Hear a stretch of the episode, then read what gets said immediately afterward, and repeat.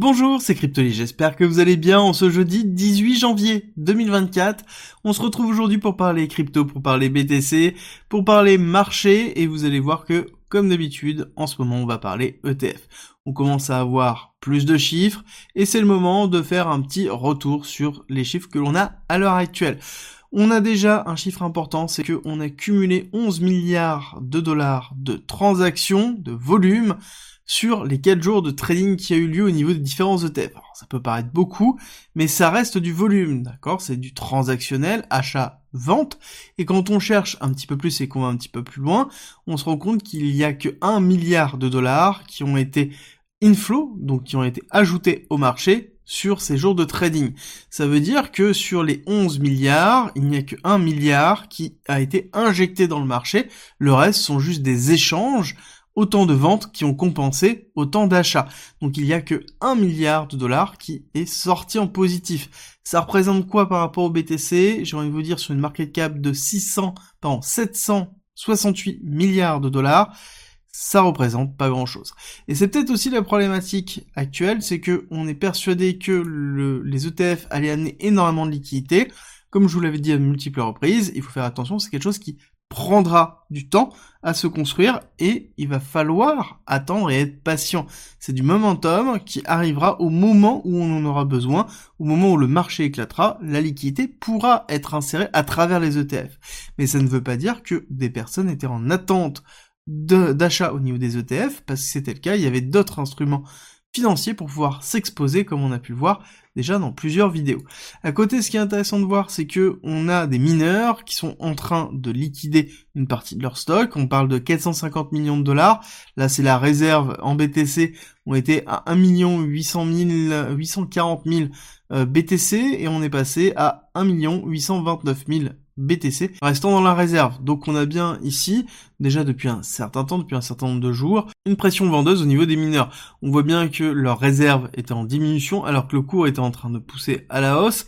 Et on voit que là, on est vraiment dans une forme de latéralisation avec systématiquement, quand on a un retracement haussier, une vente effective au niveau des différents mineurs. Ce qui est plutôt logique. Plus on va se rapprocher du halving, plus on aura des prises de profit significatives tant qu'on n'a pas de décrochage du prix du BTC ce qui est en temps normal d'avoir des prises de profit, alors qu'on va avoir une diminution pour les mineurs. Pour rappel, le halving c'est ça, hein, on divise par deux le nombre de BTC qui reçoivent par euh, bloc miné, donc ça veut dire qu'on divise par deux leur chiffre d'affaires.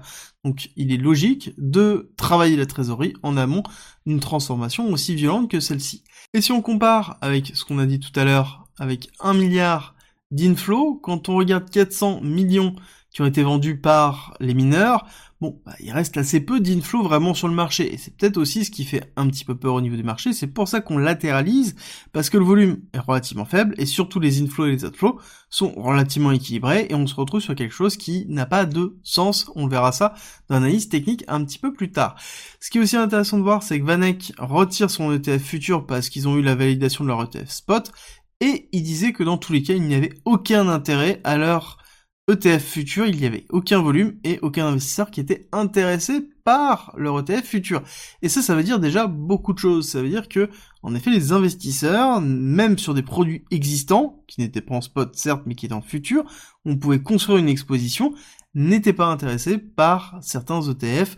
Alors je dis pas la totalité, mais en tout cas une majorité des ETF. Ça veut dire que l'aspect et encore le narratif des institutionnels sont là et arrivent, Bon, bah, ce n'est pas le cas. On a un nouvel outil maintenant qui est peut-être uniformisé, qui est réglementé aux USA, qui permet de le faire.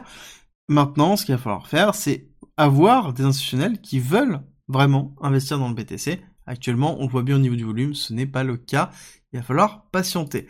Autre point qui est important, c'est que on a Davos qui est en cours, donc Davos qui est le World Economic Forum très important, dans lequel on a beaucoup de personnes qui se rencontrent pour discuter de l'économie mondiale, et on a eu notamment l'intervention du président de Cycle, je vous en ai parlé hier sur la réglementation des stablecoins, mais il n'a pas fait que ça. Il a aussi attaqué directement Tether en disant que Tether aurait beaucoup de mal à passer la compliance parce que pour lui, Tether ne possède pas les fonds nécessaires pour prouver qu'ils sont euh, backés. Et là-dessus, on a la réponse de Tether, donc qui est le CEO de Tether qui prend la parole pour dire que si, si, ils ont absolument tout et qu'ils l'ont tout depuis longtemps. Alors là, c'est classique, on a la guéguerre, contre Tether qui se met en place, ce qu'on appelle le Tether FUD, ça revient à peu près tous les six mois. Bon, c'est quelque chose qui est très classique. Par contre, ce qui est vrai, c'est que Tether, je pense, ne se sent pas forcément très très bien. C'est pour ça qu'ils ont euh, accentué leur politique de OFAC compliance, donc le fait d'appliquer la réglementation et les sanctions américaines sur les adresses qui sont justement dans l'OFAC. Et là-dessus, on a vu beaucoup de choses. Ils sont en train aussi de couper tout, euh, lien avec Justinson, avec euh, notamment la blockchain Tron. Bon, globalement, on est en train de créer une scission entre les deux, et Tether essaie surtout de montrer qu'ils sont du bon côté pour que ça aille bien, parce qu'ils savent très bien qu'il y a la réglementation qui est en train d'arriver, et on aura dans tous les cas la preuve très rapidement de l'état général de Tether, mais on a, voilà, comme d'habitude, un Tether FUD, on prend du recul parce que c'est toujours le cas. En parlant de réglementation, on a un combat qui est très important et qu'il va falloir suivre, c'est Coinbase versus la SEC, dans lequel on a une confrontation entre Coinbase et la SEC sur le fait que les cryptos sont des securities.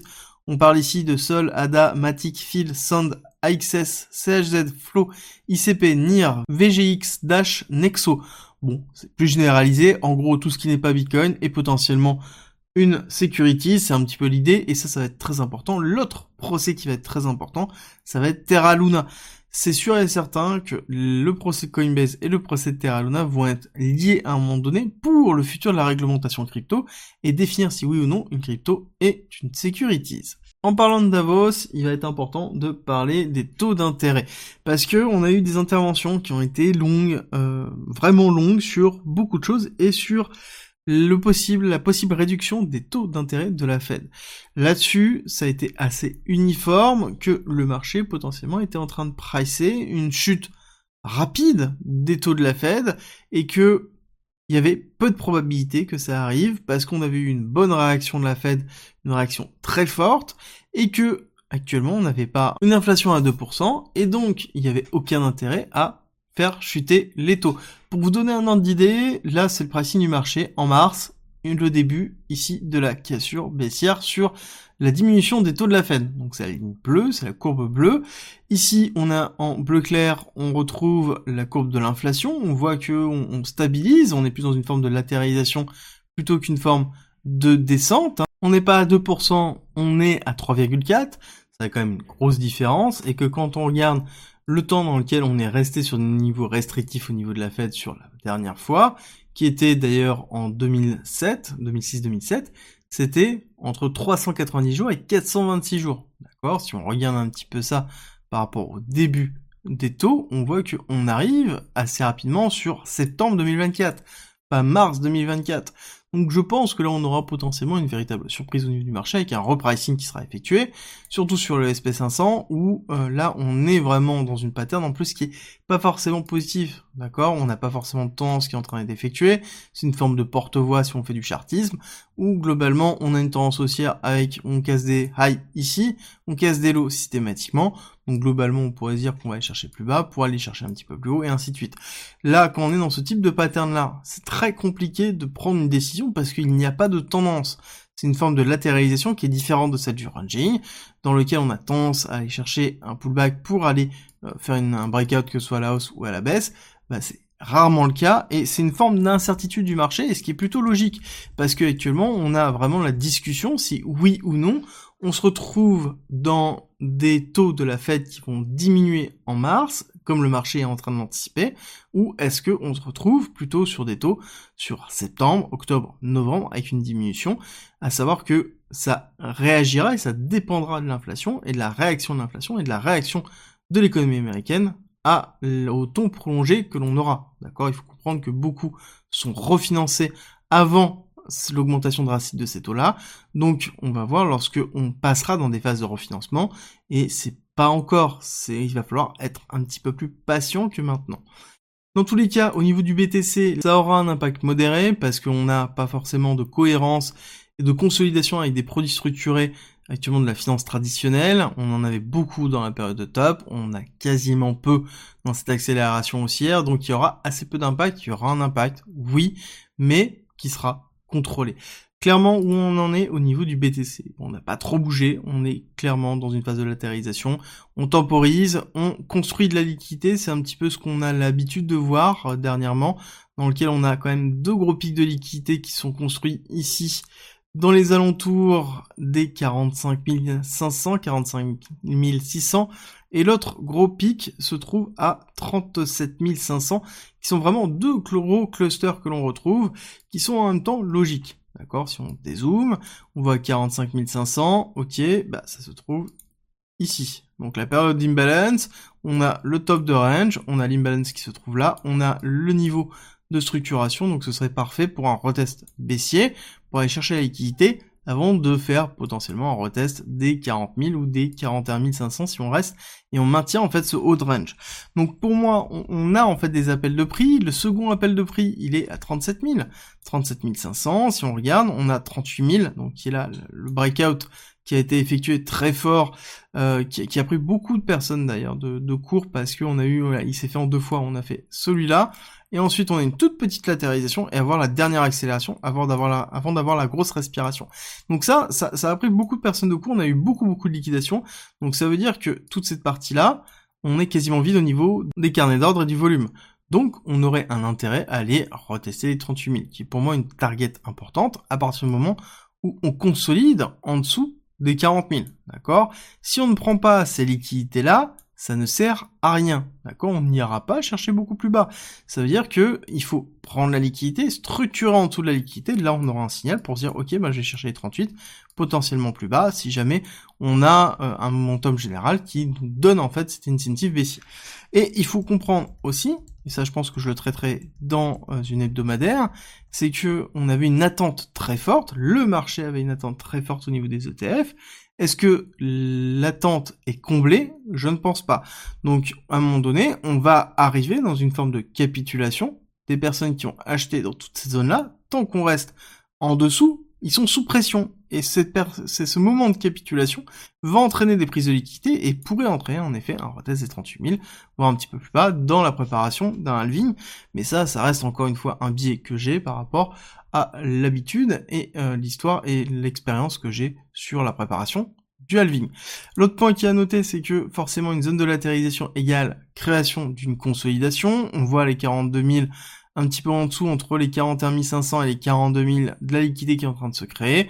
On a un petit peu de liquidité short euh, qui se fait entre 43 et 44.